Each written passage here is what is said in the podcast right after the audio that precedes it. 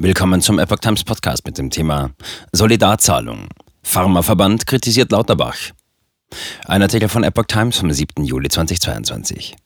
Der Präsident des Verbands der forschenden Pharmaunternehmen VFA, Hans Steutel, wirft Bundesgesundheitsminister Karl Lauterbach vor, seine Ankündigung einer einmaligen Sonderzahlung von einer Milliarde durch die Pharmabranche zur Finanzierung der GKV-Finanzen nicht einhalten zu wollen. Das laut einem Gesetzentwurf, über den die Bild berichtet, soll die Solidarabgabe 2023 und 2024 also tatsächlich zweimal gezahlt werden. Steutel sagte der Bild dazu, Herr Lauterbach ist ein Unsicherheitsfaktor für die deutsche Wirtschaft. Nach Belieben Geld aus den Unternehmen zu ziehen ist keine Reform. Das ist absurd. Lauterbach sei unternehmerisches Denken offenbar fremd, sagte Steutel und forderte Planungssicherheit vom SPD-Politiker. Dieser Hü- und Hot-Minister gefährdet den Wirtschaftsstandort, zahlreiche Jobs und am Ende auch die Arzneimittelversorgung in Deutschland. Pharmaunternehmen überlegen sich zweimal, ob sie in Deutschland investieren, wenn nicht einmal die Aussagen des Gesundheitsministers verlässlich sind.